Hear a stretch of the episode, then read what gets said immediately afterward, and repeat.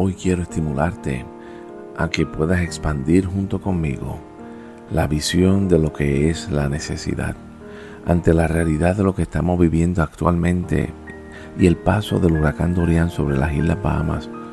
Realmente el Espíritu nos lleva a unirnos con nuestros hermanos y hacer dos cosas. Número uno, levantar un clamor, un ruego por ellos, para que Dios tenga misericordia. Las heridas de las pérdidas materiales son más fáciles de sanar que las heridas emocionales. Nuestros hermanos en las Bahamas están heridos ahora mismo. Algunos han perdido sus vidas. Sin embargo, creemos en un Dios de amor. Sabemos que Dios no es el causante de lo que está ocurriendo allí. Y Dios nos insta en el día de hoy a que nos unamos con nuestros hermanos.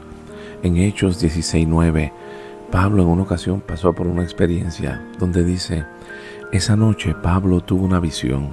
Puesto de pie un hombre de Macedonia al norte de Grecia, le rogaba, ven aquí a Macedonia y ayúdanos. Ese es el ruego de las Bahamas en el día de hoy. Ven aquí y ayúdanos. Todavía no podemos llegar allí físicamente, pero nuestro clamor puede llegar a nuestro Dios y hacer cosas maravillosas.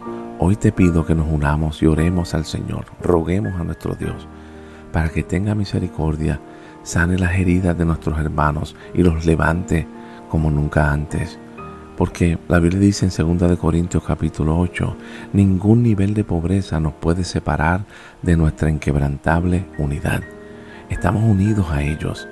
Y una vez que pase el huracán, que nos unamos también, dando con liberalidad, que podamos dar para que podamos levantar esas islas lo antes posible.